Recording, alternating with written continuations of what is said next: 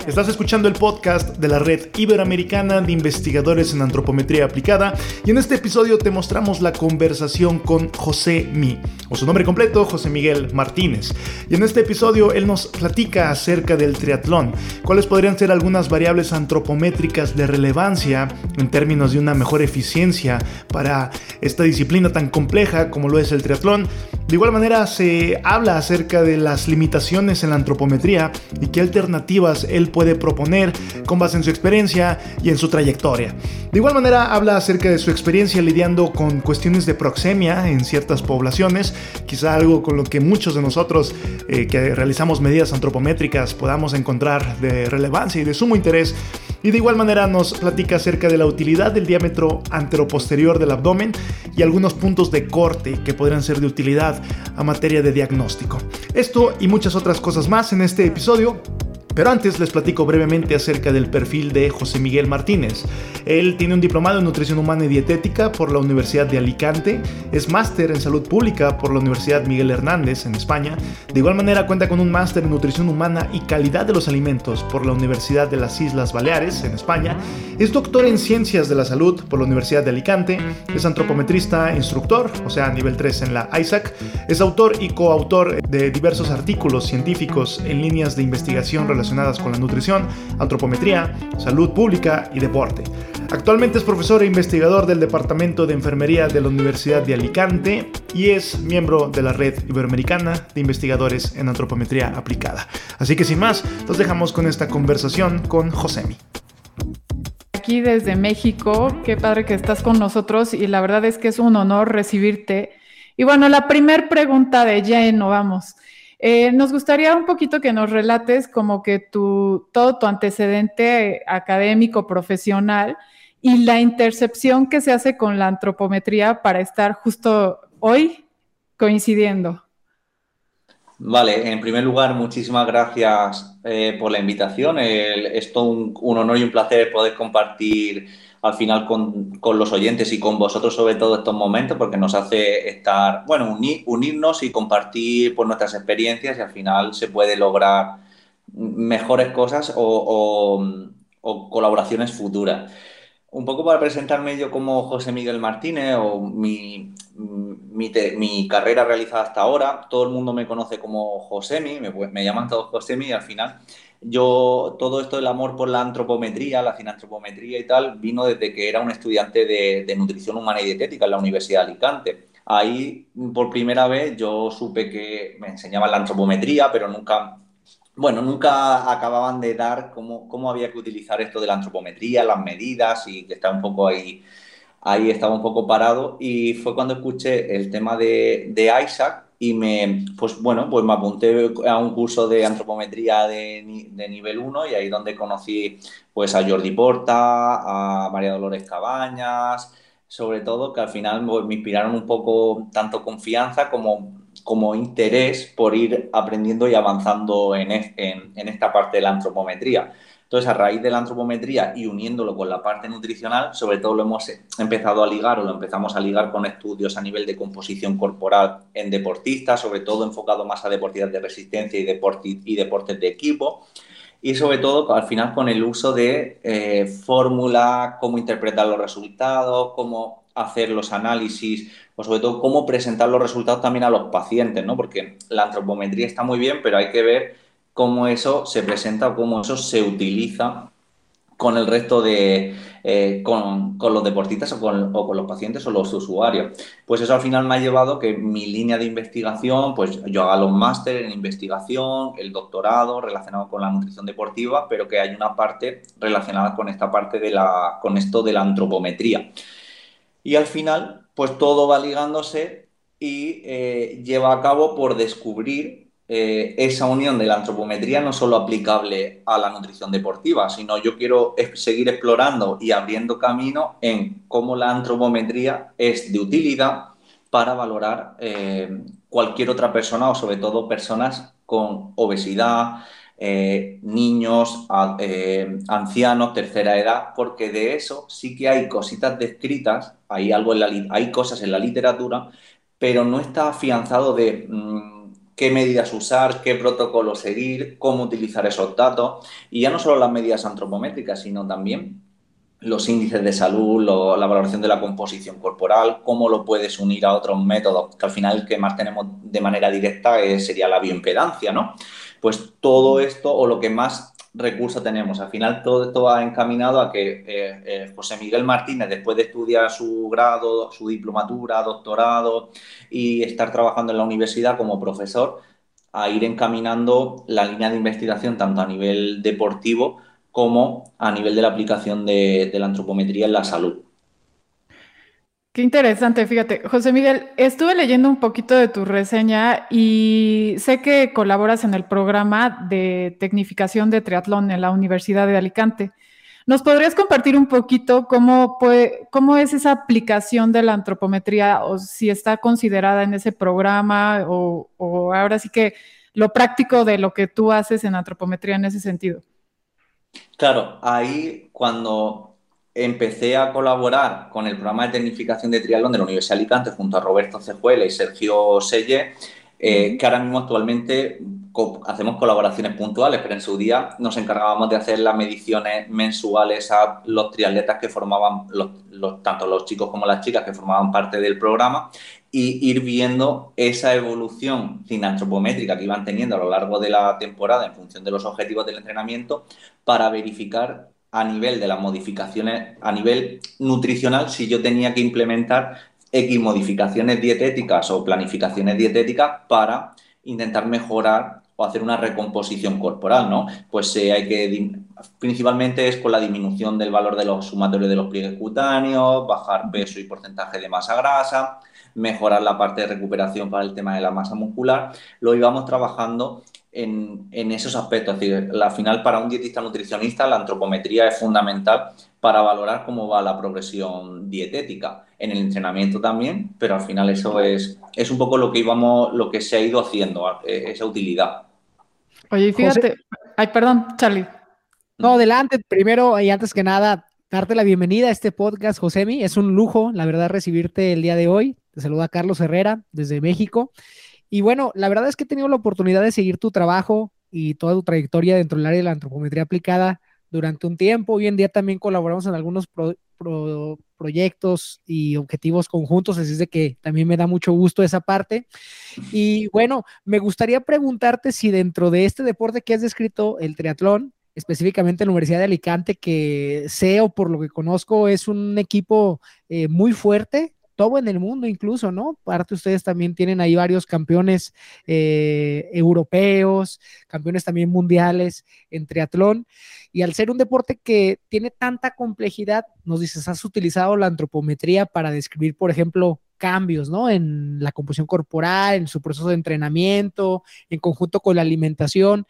Y me gustaría preguntarte, ¿has encontrado, has asociado algunas variables relacionadas al rendimiento específicamente para este tipo de deportes cíclicos y tan complejos hoy en día? Sí, en esto, por ejemplo, algunos estudios que hemos hecho o que también ellos han hecho con los triatletas o, o valoración de triatletas a nivel universitario, es verdad que, y lo que están diciendo también los estudios, se relaciona mucho el componente, los componentes del somatotipo con el tiempo de finalización en algunas pruebas tipo olímpica o distancia Ironman. Al final, eh, un valor bajo no solo de porcentaje grasa, sino un valor bajo de del sumatorio de los pliegues cutáneos también se relaciona con una con un, menor volumen, o sea, con un menor porcentaje de masa grasa y por tanto al final es menos peso mm, que el deportista tiene que arrastrar a la hora de eh, nadar, ir en bici, correr, aunque en, la, en natación hay otros factores que también influyen, no, no, es tanto la parte de la masa grasa, pero al final es algo que estamos relacionando como pues el sumatorio de los pliegues, el valorar todos los, los pliegues cutáneos y cómo evoluciona el somatotipo. Nosotros directamente eso no lo hemos relacionado, pero algunos estudios que relacionan la composición corporal con el tiempo de finalización en triatletas sí que han valorado que el componente mesomórfico y también el tema de, la endomorfia se puede relacionar con un menor tiempo, es decir, a menor componente endomórfico, un mejor tiempo de relación. Al final, esto lo estamos relacionando con la masa grasa. Fíjate que se me hace súper interesante este tema específico del triatlón donde convergen tres diferentes disciplinas deportivas y el, y el desafío de la composición corporal en ese sentido. Eh, yo tengo un poquito de experiencia en lo que es nadadores y es bien sabido que el desarrollo de la masa muscular en la parte superior del nadador pues es, es muy clara, ¿no?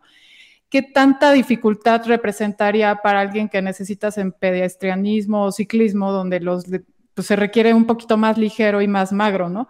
Entonces, al final, las tres disciplinas deportivas requieren una capacidad aeróbica alta y como bien lo mencionas, el, bajo nivel de grasa ya es una ventaja biomecánica para mejorar el performance. A mí me gustaría, pues sí, sacarte más medulita y este, preguntarte cómo planteas tu diseño de trabajo en el sentido de las variables antropométricas que más te pesan para un triatlonista. ¿Cómo mm. ves, José Miguel? A las que le das más valor quizás con Sí, exacto. A ver, a nivel de planificación dietética, evidentemente es necesario saber los pliegues cutáneos y el sumatorio, yo utilizaría, en este caso, aunque generalmente la bibliografía el de seis pliegues, pero yo utilizaría más a abogar por el de el sumatorio de los ocho pliegues, ¿no? Que al final eso es algo que nos está dando información. Valorar, eh, que eso nos da información de la masa grasa. Valorar, por ejemplo, todos los perímetros, sobre todo a nivel de brazo, eh, cintura, pero sobre todo, bueno, brazo, pierna, muslo, por el tema del desarrollo muscular y según también si queremos ver cómo es esa forma o proporcionalidad corporal, pues utilizar pues el índice acromiolíaco, por ejemplo. Eh, incluso hay unos perímetros que no están dentro del protocolo antropométrico, pero por ejemplo el, perímetro del deltoides, ¿vale? Ese puede ser una manera de ver su evolución y si este está aumentando, también te está aumentando, indirectamente está diciendo el aumento de la masa muscular a nivel de los hombros, ¿no? También a nivel de los ciclistas el suprarrotuliano, el que está por encima de la rótula, también es una manera de ver ese desarrollo a nivel del muslo, ¿vale? Y es información que, podemos tener en cuenta a la hora de ver cómo está evolucionando y si está ganando tanto masa grasa como o masa muscular, o disminuyendo una, aumentando la, otra. Y los perímetros a nivel abdominal son también importantes, ¿no? Pues el cintura y abdominal, el que pasa a nivel del ombligo, relacionándolo incluso con la bioimpedancia, con la grasa visceral, que también nos está dando una información sobre el volumen que puede ser de agua, masa grasa y masa muscular. Todos esos, valorando la evolución no solo por sí sola, sino su evolución en una medida y en el resto de medidas tras aplicar la planificación dietética, nos va a dar información de si está aumentando mm, masa muscular, si está disminuyendo masa grasa y a nivel de los pliegues, evidentemente, en qué zonas, igual que los perímetros, puede aumentar, está aumentando o está disminuyendo. Evidentemente tienes que coger también la masa muscular, la masa grasa, pero como hasta ahora sabemos, hay muchas fórmulas de estimación de la masa grasa y de la masa muscular que no son 100% aplicables a todos los deportistas o no es la misma muestra. Entonces, no hay una fórmula específica para, triatleta. Siempre cogemos un conjunto, pues tipo la de Carter, a veces la de Wither, ¿no? A nivel de cuatro componentes. Luego está el modelo de cinco componentes, que ya es otra versión y otra manera de interpretar los datos. Eso es importante tenerlo en cuenta.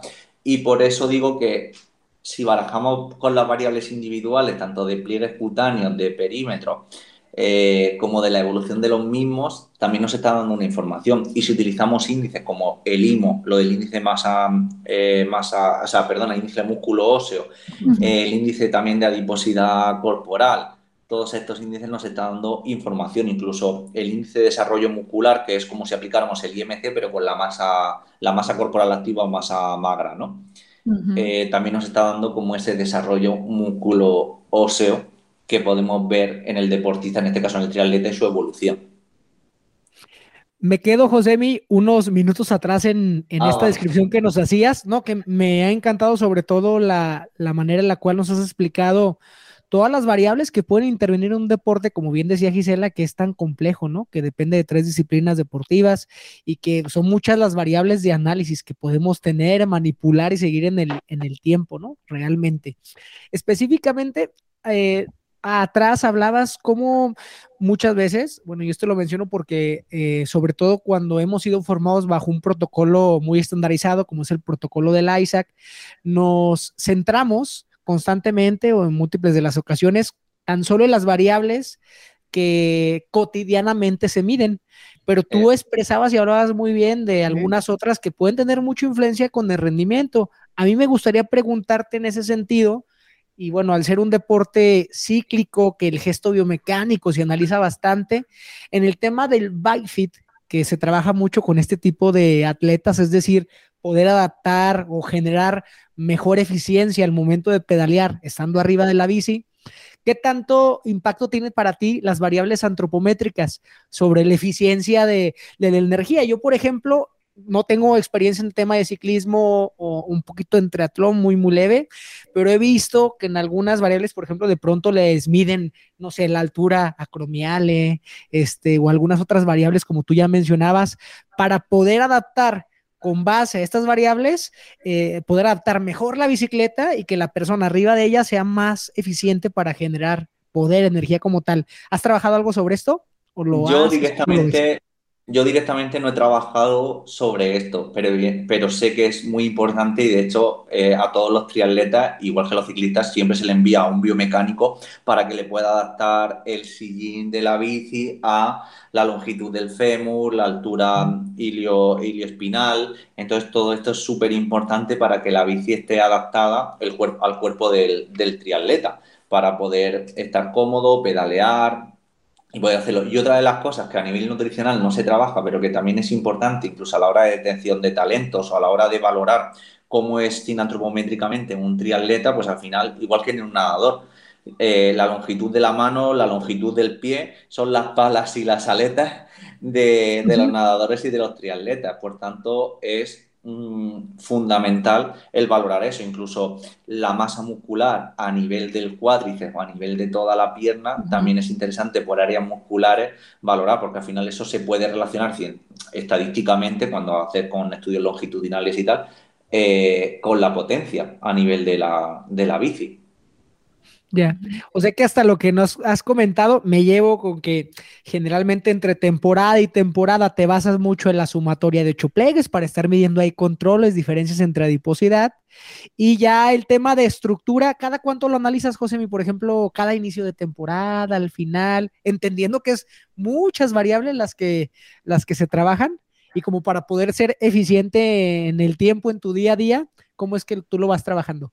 Claro, en este sentido, lo que es eh, hacer el perfil para cuatro componentes, para estimar la composición de cuatro componentes, siempre lo, hacíamos, incluso con algunos casos concretos y tal, lo mejor es cada mes, o sea, siempre lo hacíamos cada mes o cada mes y medio aproximadamente, ¿vale? Para valorar cambio, pero intentábamos en este sentido eh, cada mes. Sé que algunos compañeros no en triatlón, pero en otros equipos, cuando están también a 100% con ellos, pues suelen medirlo cada tres semanas, cada mes, que también puede ser de, utilidad. Sobre todo a la hora de coger los pliegues y los perímetros, evidentemente, según la edad de la persona, a lo mejor coger los diámetros. Eh, diámetros de húmero, muñeca y fémur, no es necesario cogerlos todo el rato, salvo que estén en periodo de crecimiento. Pero si no, al final por dar un dato, siempre yo recomiendo y hemos hecho cada mes o mes y medio hacer la, antropometría. Oye, José, y con atletas de, este nivel, sobre todo digo por el gran equipo que tiene ahí la Universidad de Alicante, supongo han de tener también ahí de pronto ya evaluaciones de la puesta a punto, de su mejor índice de forma deportiva pre-COVID y después del COVID, ¿han visto algo ahí al respecto? Creo que ese es un tema, ¿no? Que impactó al mundo y seguramente en el tema de la antropología de los cambios también, ¿no? Están empezando a salir ese tipo de estudios. Es verdad que yo en ese momento ya no estoy allí con el equipo, pero sé que los están midiendo y no sé si eh, llegarán a sacar algún, algún dato, pero sé que eso es un, un aspecto importante porque a pesar de poder entrenar en casa y tal, es algo que mm, bueno, pues es importante a la hora de publicarlo para ver esos cambios de intentar entrenar de una forma que es diferente a, lo habitual y también cómo eso ha ido cambiando, pero es verdad que no puedo daros información de eso porque no la tengo. Sí, pero seguro saldrán cosas interesantes a futuro, ¿verdad? Sí, que, ahora seguro que sí, claro, claro. Muy, interesante esa parte de análisis. Yo tengo una duda y ahora sí que te digo, aprovechando que tenemos al experto aquí, en, bueno, está relacionado con las modalidades de triatlón, de triatlón, perdón, desde lo que es Iron hasta el sprint, ¿no? Entonces, este, esta parte, en, eh, ahora sí que cazando los datos de composición corporal, se encuentra diferencia porque yo, yo he tenido pacientes que, que hacen triatlón y, es, y me dicen, es que, por ejemplo, los de sprint van y compiten en la, en la modalidad de Iron y revolucionan porque traen otra forma física, otro, el, el Iron normal, ¿no? Entonces, ¿qué, ¿qué tanto se afecta? A ver, platícanos un poquito de esto, José Miguel. Claro, estamos hablando que en distancia sprint olímpica estamos eh, haciendo son triatlones mucho más cortos, ¿no? Eh, la media de los élites, por así decirlo, entre una hora los sprint, eh, dos horas, dos horas y media los olímpicos. Claro, a pasar a un Ironman, medio Ironman o larga o media distancia, que ya nos estamos yendo a una media de 5 o 6 horas en el medio Ironman a una, una media de, de 12, 11, 12, 14 horas eh, los, los, generales, ¿no? Los primeros que llegan tardan menos, evidentemente, pero a una media de 12, 13 horas en la distancia Ironman. Claro, entonces ten en cuenta que a nivel de composición corporal también cambia, es decir, generalmente los distancias Ironman suelen tener un, se ve a nivel de forma física como más corpulentos, un mayor desarrollo de, de masa muscular, también es posible que haya más cantidad, un poquito más de, de masa grasa en comparación con los de sprint que suelen ser más ectomórficos en ese sentido. También hay un desarrollo muscular, pero suelen ser más longilíneos con ese desarrollo muscular visible. Pero sí que es verdad que a nivel de distancia Ironman se suele ver este tipo de triatleta como en sprint olímpico, pero un pelín o con un mayor desarrollo muscular o ese componente mesomórfico, ¿no? Buenísimo muy interesante toda la información que nos haces llegar y sobre todo, fíjate, el triatlón es un deporte que cada día hay más personas que lo empiezan a practicar, personas que se empiezan a integrar y que muchas veces también es importante ir buscando un perfil específico para el tipo de, triatlón que se realiza, ¿no? Debido a las grandes diferencias, como nos has mencionado, en distancia. José, también otra parte que me gustaría preguntarte, eh, veo y observo porque te he seguido de cerca en los últimos años, es que te gusta mucho el tema de la gestión también de, proyectos, de crear sinergias, colaboraciones dentro de la antropometría. Y bueno, me gustaría preguntarte qué tanto te motiva esto, hacia dónde te ves, qué es actualmente lo que estás trabajando dentro de, esta, de estas colaboraciones. Este, y bueno, más allá sobre eso. Claro, yo comento porque esto es súper, para mí es motivador y es muy interesante. Sí que antes de comentar esto quiero puntualizar una cosa con lo anterior del triatlón, del Ironman, que, eh, por ejemplo, uno de los perfiles que también ocurre con carreras por montaña es que hay muchos deportistas amateur que se aficionan y que quieren realizar este tipo de competiciones en un tiempo récord. Entonces, esto puede dar lugar a que los perfiles sean antropométricos, ¿no? Sea un perfil con más cantidad de masa grasa y, y, menos desarrollo muscular, o que haya desarrollo muscular, pero con más porcentaje de masa grasa en comparación con otros triatletas eh, mm, más curtidos, ¿no? Con más años de, experiencia. Porque pasa mucho, sí, pasa mucho con triatlón distancia Ironman, eh, como un objetivo ahí top, igual que en los trails de montaña, ¿vale? Las carreras por montaña. Pero bueno, simplemente para comentarlo. Y volviendo a lo otro, eh, en 2019 presentamos la, junto a Alejandro, y Alejandro eh, Martínez y a Roberto Cejuela la candidatura para dirigir o llevar a cabo el Congreso Mundial de Cine en la Universidad de Alicante el cual pues ganamos evidentemente, fuimos, ganamos, fuimos elegidos, mejor dicho, y empezamos a configurar este congreso para julio de 2020. El COVID nos hizo retrasar un año y luego otro año más hasta julio de 2022. Entonces, eh, estamos muy ilusionados por, por desarrollarlo y nuestra idea principal es un poco lo que he comentado al principio que la cinantropometría o la antropometría no solo se vincule a deporte, ¿vale? Lo primero es mm, aplicaciones, ¿no? Por eso el Congreso lo que pretendemos es hablar de composición corporal tanto desde el punto de vista antropométrico como desde el punto de vista de otras tecnologías como la bioimpedancia, el DEXA, el diagnóstico por imagen, que tan de moda, o tan de moda no, tan avanzan, tan, tantos estudios o tantos avances se están dando en los últimos años. ¿Vale? Y sobre todo aplicarlo o redescubrir esas aplicaciones más allá del deporte. ¿En cómo? Cooperación al desarrollo, patologías o salud, ¿no? Por eso una de las, algunas de las ponencias también que trabajaremos serán los recursos didácticos o eh, videotutoriales y tal sobre el uso de las medidas antropométricas en poblaciones especiales o ciertas poblaciones como es la obesidad, como es eh, lactantes o recién nacidos, como es el adulto mayor o, tercera edad, que es importante ver cómo hacer las mediciones, qué mediciones podría realizar, ¿no? Y, cómo hacerlas, ¿no? Porque, pues en el caso de la obesidad es algo que yo quiero relanzar y que recientemente a través de la ayuda de una exalumna y publicamos su, fue a través de su TFG, hicimos los vídeos, grabamos los audios, los hemos publicado en la nueva revista, en Isaac Newsletter, eh, perdona, en el, en el Isaac Journal, en su primer número, sobre contenido didáctico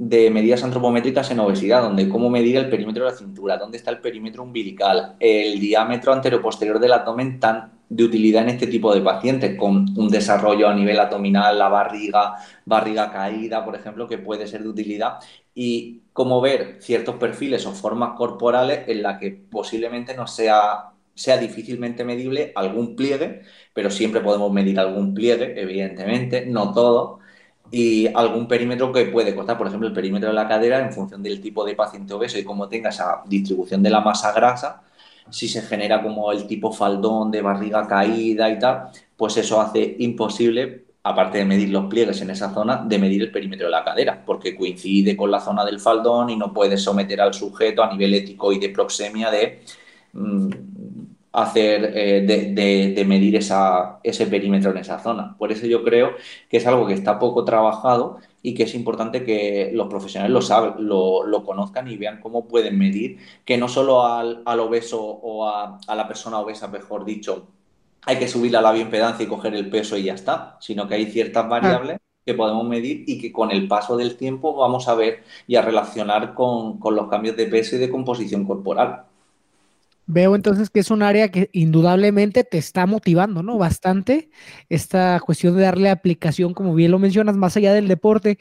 Y entonces, imagino, en eso andas, Josemi, actualmente, ¿y qué es lo que más estás desarrollando? Por ahí nos hablabas también de el embarazo, escuché algo al inicio. Sí, estamos desarrollando vídeos, sobre todo para también utilizarlo en la docencia y al final abrirlos a todo el público. ¿Para qué? Pues para que profesores, instructores y tal lo puedan utilizar tanto en sus formaciones de antropometría como como en los planes de estudios tanto de, nutrición como de actividad física, por ejemplo, que también sean de utilidad. Es decir, cómo hay que medir eh, a un niño lactante según las diferentes herramientas, eh, a, los pacientes diagnosticados de, obesidad, cómo medir los pliegues, ciertos pliegues, por ejemplo, el submandibular que es algo que no está en el protocolo AISA, pero que también es una zona de acúmulo de masa grasa, se, se, utiliza en la medición de, la, de infancia y adolescencia, incluso se puede utilizar en los adultos o en los obesos, o ya directamente en, los mayores, encamados, por ejemplo, el típico eh, talón rodilla a partir del cual estiman la estatura, ¿vale? Pero para hacerlo tienes que saber dónde está la rótula y dónde está el talón para poder medirlo bien. Entonces, eh, anatómicamente también tienes que conocer esto, no vale, ¿y con qué lo mido? ¿Dónde lo pongo? ¿no? Pues este tipo de cosas. Si tienes que medir el pliegue subescapular a lo mejor en un paciente anciano, tienes que saber que encamado lo tienes que poner de lado en posición fetal para poder hacer la medición. O, bueno, son este tipo de cosas eh, y cada vez Herramientas pedagógicas, didácticas, digamos, es lo que ahora también ha estado trabajando. Fíjate que me parece muy importante, Josemi, porque también es, es bien sabido que la herramienta o la antropometría como tal, como herramienta de análisis de la composición corporal, es muy reproducible, es una de sus grandes ventajas. Y algunas veces, pues bueno, obviamente es importante estar acreditado, pero también hay gente que por una otra cuestión, economía incluso, no, no, de pronto no puede tener esa accesibilidad y de pronto, pues este tipo de recursos seguramente le van a ser muy interesantes, muy aplicables y además que van más allá, ¿no? Porque muchas veces nos centramos, bien decíamos en el protocolo ISAC, solo en algunas variables, pero hay ciertas limitaciones al respecto al protocolo que pues no son para todos, ¿no? En ese sentido, el embarazo, los niños y qué bueno que estás desarrollando información pedagógica para aprender. Ya luego nos platicas y nos compartes cuando lo, lo publiques. Seguramente estaremos ahí también difundiéndolo.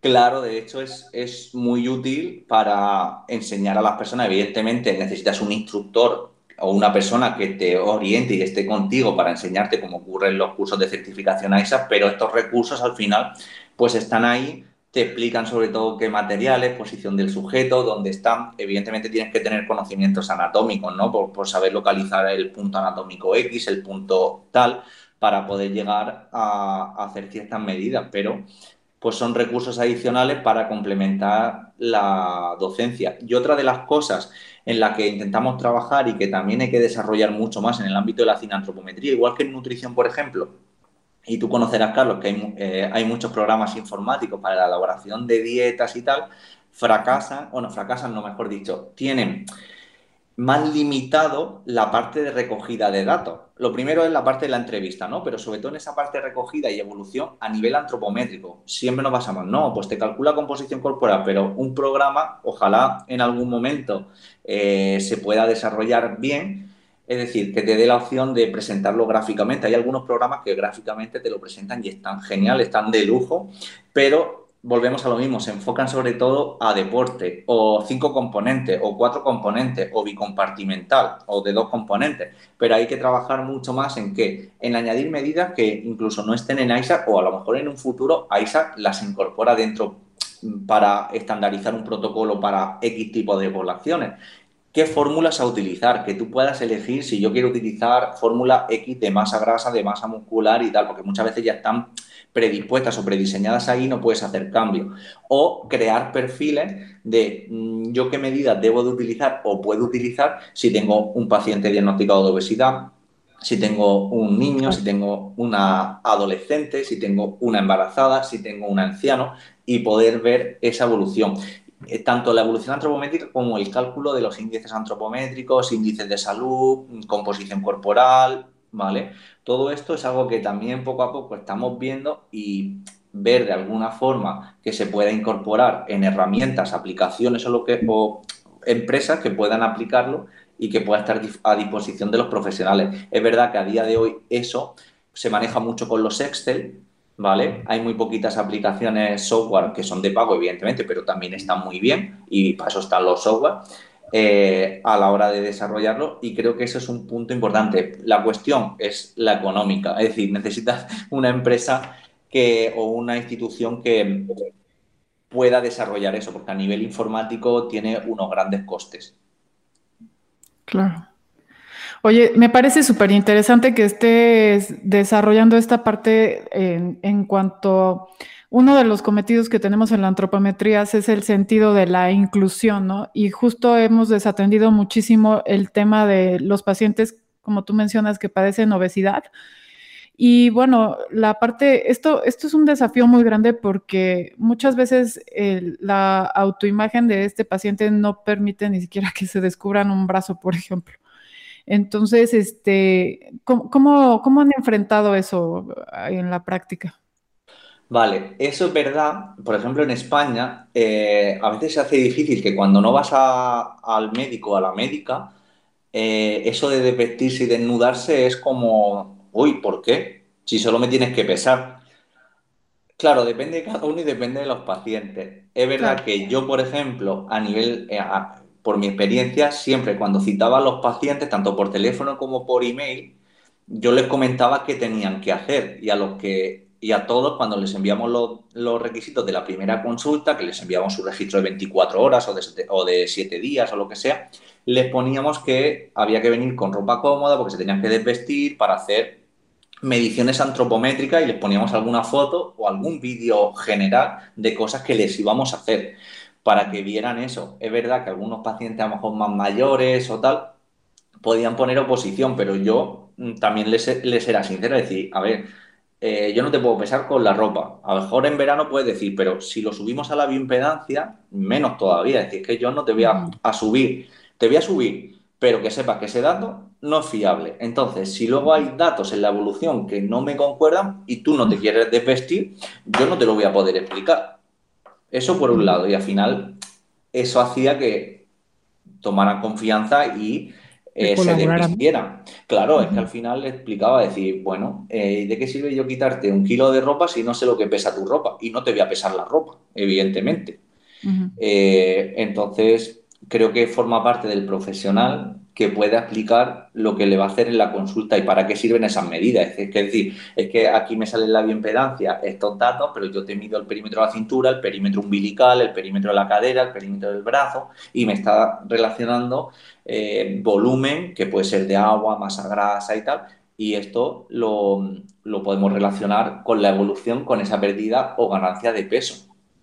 Eso, que mencionas mucho sobre todo del protocolo y sobre todo para aquellos antropometristas nobles que nos escuchan, es muy importante, ¿no? José se refiere a desvestirse porque en antropometría, como saben, eh, necesitamos el mínimo de vestimenta para poder hacer las mediciones antropométricas, idealmente que sea de licra, porque de pronto resulta que el paciente llega con shorts, o, de pronto pantalones de mezclilla o shorts de mezclilla que tienen botones que son muy gruesos y eso verdaderamente es una pesadilla para nosotros, ¿no? Al momento de medir y además, como bien lo explica Josemi, el hecho de comparar, ¿no? Datos en el tiempo. O a veces me ha pasado, pero bueno, estos son chascarrillos, por así decirlo, de, en esto me ha pasado más en chicos que vengan sin ropa interior. También, por eso hay que avisar antes hay que avisar de, este tipo de cosas. Y es importante desvestirse porque me ha pasado situaciones donde los han pesado en centros de salud o médicos o tal, y les han pesado con botas, con la ropa de doble cuello ahí de, invierno, y claro, es que salen un kilo, dos kilos más, a veces, con la correa, con todo, con... entonces tú dices, pero es que no puede ser. ¿Cómo te van a pesar? de casos, José, en donde la toma de pliegues eh, a, algunos pacientes en ya hace mucho tiempo, a mí de pronto me llegaron a manifestar de que les habían hecho antropometría con ropa, ¿no? Pliegues, veía de pliegues cutáneos y pues obviamente eh, esa cuestión técnica nos genera una fuente de error grandísima. Y de ahí lo importante, ¿no? De saber medir y medir bien, usar la antropometría a nuestro favor, ¿no? Yo he visto hasta medirlos a ojímetro. A ojímetro me refiero a decir, ay, aquí tienes el pliegue del tríceps. O imagínate medir un perímetro, un perímetro de cintura o el que pasa por el ombligo, el umbilical, con la ropa, con jersey. Es que no ves ni cintura mínima. Es que es imposible. Totalmente. Sí. la verdad es que sí, es por eso te digo del desafío en, eh, cuando estamos atendiendo al paciente que padece obesidad. Eh, pues sí, como antropometrista y buscando la mayor cantidad de datos que te pueda dar como más información para abordarlo es genial, ¿no? Eh, en, lo personal sí he visto como que hay veces que se tiene resistencia y pues bueno, eh, José, aprovechando también, ya ves cómo ando, ¿eh? Este, por ejemplo, un, un perímetro de circunferencia de cuello que está súper relacionado con enfermedad cardiovascular, adiposidad central, síndrome metabólico, hasta inclusive apnea de sueño, ¿no? Eh, sería como una opción bastante viable que no se, se volvería algo tan intrusivo. Sé que tienes súper buen conocimiento de lo que es eh, la bioquímica y bueno, por ejemplo, así salvaguardando como que la, decisión del paciente, eh, podríamos utilizar ese perímetro, ¿no? Pero Hablando, por ejemplo, ya de, relacionar una variable antropométrica con una situación bioquímica como el diámetro sagital, por ejemplo, que está relacionado con la proteína C reactiva. ¿Nos podrías compartir un poquito tu experiencia y todo lo que tú sabes al respecto? A ver, en este sentido, eh, por ejemplo, una de las medidas que es el diámetro sagital del abdomen o el diámetro, o también que a veces se dice como antero-posterior del abdomen, es una medida que necesita también más estudios, pero que ya la han relacionado con eh, un valor eh, por, encima de 25 o 30 centímetros, según la bibliografía a la que mires, te está diciendo que hay un riesgo cardiovascular, que significa que hay un aumento de la grasa abdominal o intraabdominal. Entonces, ¿eso con qué lo podemos relacionar? Hay que ver estadísticamente, pero pues eso, con valores de la masa grasa a nivel bioquímico, es decir, estos factores de inflamación, eh, como la proteína C reactiva, incluso imagínate que sea un paciente con triglicéridos o cardiovascular. Esto estoy hablando como punto de opinión, no como sentando decir esto es así, sino simplemente que pueda haber relación con esa enfermedad cardiovascular. Y cuando hablamos de enfermedad cardiovascular, niveles altos de triglicéridos, colesterol, eh, factores inflamatorios alterados, ¿no? Son cuestiones que se pueden tener en cuenta y a lo mejor se pueden relacionar. y, pueden estar relacionados. Entonces, en un paciente diagnosticado de obesidad o cardiovascular o, sobre, o con sobrepeso, pues fíjate si va a ser importante medir bien el perímetro de la cintura, medir bien el perímetro umbilical, medir el diámetro antero-posterior del abdomen, porque al final están midiendo cuánto le mide la barriga, por decirlo bruscamente. Pero si eso disminuye, también te está diciendo que la masa grasa y el volumen en esa zona está disminuyendo. Y seguramente se relacione o está relacionado porque lo, no lo he visto estadísticamente, pero en mis pacientes, en la eh, información mm, de mediciones, que también disminuye la, la, valoración de la grasa visceral a través de bioimpedancia. ¿Vale? totalmente, ¿no? Y además, eh, muy interesante esto que comentas, porque, como bien decía Gisela, sabemos que por otra parte la utilización de los datos bioquímicos para el profesional de la nutrición es un área que te gusta, que te apasiona y que ahí hace un buen match interesante. Seguramente en algún futuro te, te motivará poder hacer ese tipo de asociaciones que, bueno, ya las comentas de antemano existen y pues para el uso y bien de todos nosotros, ¿no? Que muchas veces ha sido una de las preguntas quizás más comunes de los alumnos que se encuentran enfocados en el área de la antropometría aplicada, la utilización del diámetro sagital, ¿no? Del abdomen o anteroposterior, como tú me mencionas también, que, no le ven uso, que dicen el para qué, y bueno, en ciertas poblaciones eh, puede llegar a funcionar, ¿verdad? y manifestar bastante bien. Y de hecho el diámetro eh, de la cresta ilíaca, perdón, el diámetro biliocrestal, también podemos relacionarlo porque también es una zona de acúmulo de, masa grasa. O medir el diámetro, eh, perdona, medir el perímetro abdominal máximo, perímetro de cintura máximo, que generalmente es el que describe que coincide a nivel de las crestas ilíacas. Esto también va a depender en función de esa forma corporal del sujeto, porque a veces puede coincidir a nivel anatómico el perímetro umbilical con el perímetro máximo del abdomen, pero que puede, puede variar o puede cambiar en función de esas formas corporales, pero todos estos perímetros son fundamentales para trabajar con, con, con este tipo de pacientes. Oye, de ahí me surge como una, una pregunta que no quiero que suene reduccionista, pero sí me gustaría hacerle en ese sentido. Si tú tuvieras que escoger variables antropométricas que te deriven ciertos indicadores de salud para un paciente que padece obesidad, ¿cuáles serían como tus favoritos? Mi favorito sería perímetro de cintura, perímetro umbilical, diámetro anterior-posterior del abdomen. Eso serían los principales. Y luego, eh, claro, eso es antropometría. También el peso, evidentemente. Y eh, no lo he probado tanto, pero habría que valorar y ver, queremos ver estudios eh, en este sentido, el pliegue submandibular, ¿vale? Incluso medir perímetro del brazo y perímetro del muslo. Incluso si podemos medir pliegue en... A ver, ya estoy diciendo muchos, es verdad. Pero básico, básico, vale, repito, perímetro, límite. perímetro umbilical y diámetro anterior-posterior del abdomen, yo creo que serían los básicos a tener en cuenta. sí o sí. Sí, y luego, evidentemente, el peso también, y ya luego si podemos añadir para ver esa evolución perímetro del brazo relajado, perímetro del muslo, y a, veces en los pacientes diagnosticados de obesidad, el pliegue subescapular o el pliegue del tríceps es posible medirlo con dificultades, con valores por encima de 30 milímetros, pero se pueden medir. Totalmente. Pues José, fíjate, el tiempo ha volado, ha sido un lujo, la verdad, tenerte en este episodio. Y bueno, nos gustaría platicar mucho más. Aquí estás invitado cuantas veces quieras. Esperamos tener una segunda parte con Josemi Martínez.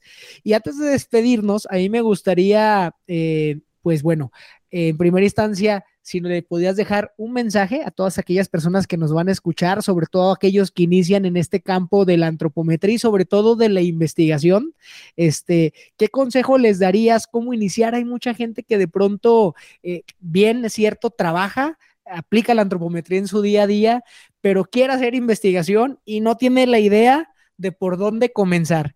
En tu caso, ¿dónde, eh, dónde surgió ese, ese interés, ya no solo de la antropometría, sino de hacer investigación con lo que tú recolectabas, a qué retos te enfrentaste y cómo, cómo pudieras guiar a aquellos que somos más noveles, incluyéndome en el desarrollo de la ciencia, ¿no? Yo tampoco soy tan viejo, ¿eh? Soy también muy noble todavía, ¿eh? Para que lo sepas, pero eh, consejos o, en, un eh, en primer lugar, ¿dónde encontré yo mi motivación? Mientras estudiaba nutrición, la diplomatura sí que encontré mi motivación. ¿Dónde fue mayor? Al, al hacer un máster de salud pública, que era totalmente investigación y que te vinculaba para seguir continuando haciendo el doctorado entonces eso me despertó mucho más interés y al estar rodeado de ciertos compañeros y compañeras que pues al final no era uno solo, sino que arrastrábamos, ¿no? Y me arrastraban también hacia eso. Ahora bien, las personas que quieran comenzar en investigación no tienes por qué hacer un doctorado, pero que sí que a través de los trabajos final de grado, trabajo final de máster, puedes colaborar con profesores y profesoras eh, a nivel universitario de institutos de investigación o lo que sea para eh, poder llevar a cabo tus intereses o, que te ayuden a centralizar, a, plasmar un objetivo y a desarrollar esto, a desarrollar la investigación. Para aquellos que no estén tan vinculados o que quieran desarrollar parte de la investigación, pues yo también les recomendaría que, miren en, las publicaciones o aunque sean en redes sociales, pero sobre todo para escribir y contactar con aquellos y aquellas profesionales pues que trabajen en el ámbito de la investigación, no solo que divulguen, ¿vale? Sino que trabajen en la investigación y que puedan tener ideas y llevarte a orientar, porque al final no es un campo de, no es difícil, pero también requiere su tiempo y su experiencia y, colaborar con más personas, ¿vale? Eso sería por un lado. Y lo último, como recomendaciones. Yo esto lo tengo claro. Uno que se quiere iniciar en la antropometría o que quiera valorar la parte de antropometría, lo primero que debería es formarse en antropometría. Después de esto, que no, no, hay que olvidar que la antropometría no es solo deporte, es que la antropometría se puede aplicar a muchas otras ramas. En el caso de, patologías eh, como la, la, obesidad, ¿vale? Entonces, y que se ve que incluso en la cooperación al desarrollo saber medir es muy importante, saber medir y qué instrumentos utilizar, porque otra de las cosas es que menudos instrumentos o menudas cintas antropométricas o plicómetros me veo yo de algunos alumnos o personas que se compran por internet que digo, madre mía, si es que esto lo utilizo yo para reírme. O sea, para reírme. Oye, que, sales casi en el serial, ¿verdad? Sí, esto es para decir, esto lo utilizo para decir, esto es lo que no hay que comprar.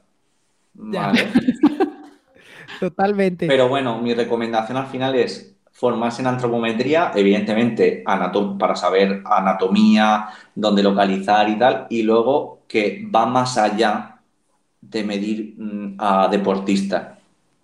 Y por otra parte, Josemi, para todos aquellos miembros de la red que nos escuchan y que seguramente están trabajando varios de ellos líneas similares a ti, ¿qué mensaje les dejarías? ¿De qué manera pueden colaborar contigo? ¿Dónde te pueden buscar? ¿Dónde pueden saber más de tu trabajo? Pues mira, me pueden escribir a través de la red, pueden ver mi correo de josemiguel.ms.ua.es, que me escriban, que es fundamental que nos unamos y que saquemos adelante eh, estos tipos de recursos que estamos sacando ahora, pero incluso un manual queremos llevar a cabo, queremos desarrollar un manual gratuito, evidentemente, debería ser gratuito para los antropometristas o los dietistas, nutricionistas o entrenadores y tal que utilicen la antropometría, pero aplicado a la salud. O sea que están. Eh, habría que liderar ese, ese proyecto, pero al final es algo que estamos intentando desarrollar poco a poco con todo esto de los vídeos y tal, pero vamos, abiertos a colaborar, aunque sea, no tiene por qué ser una publicación en artículo científico, puede ser una, una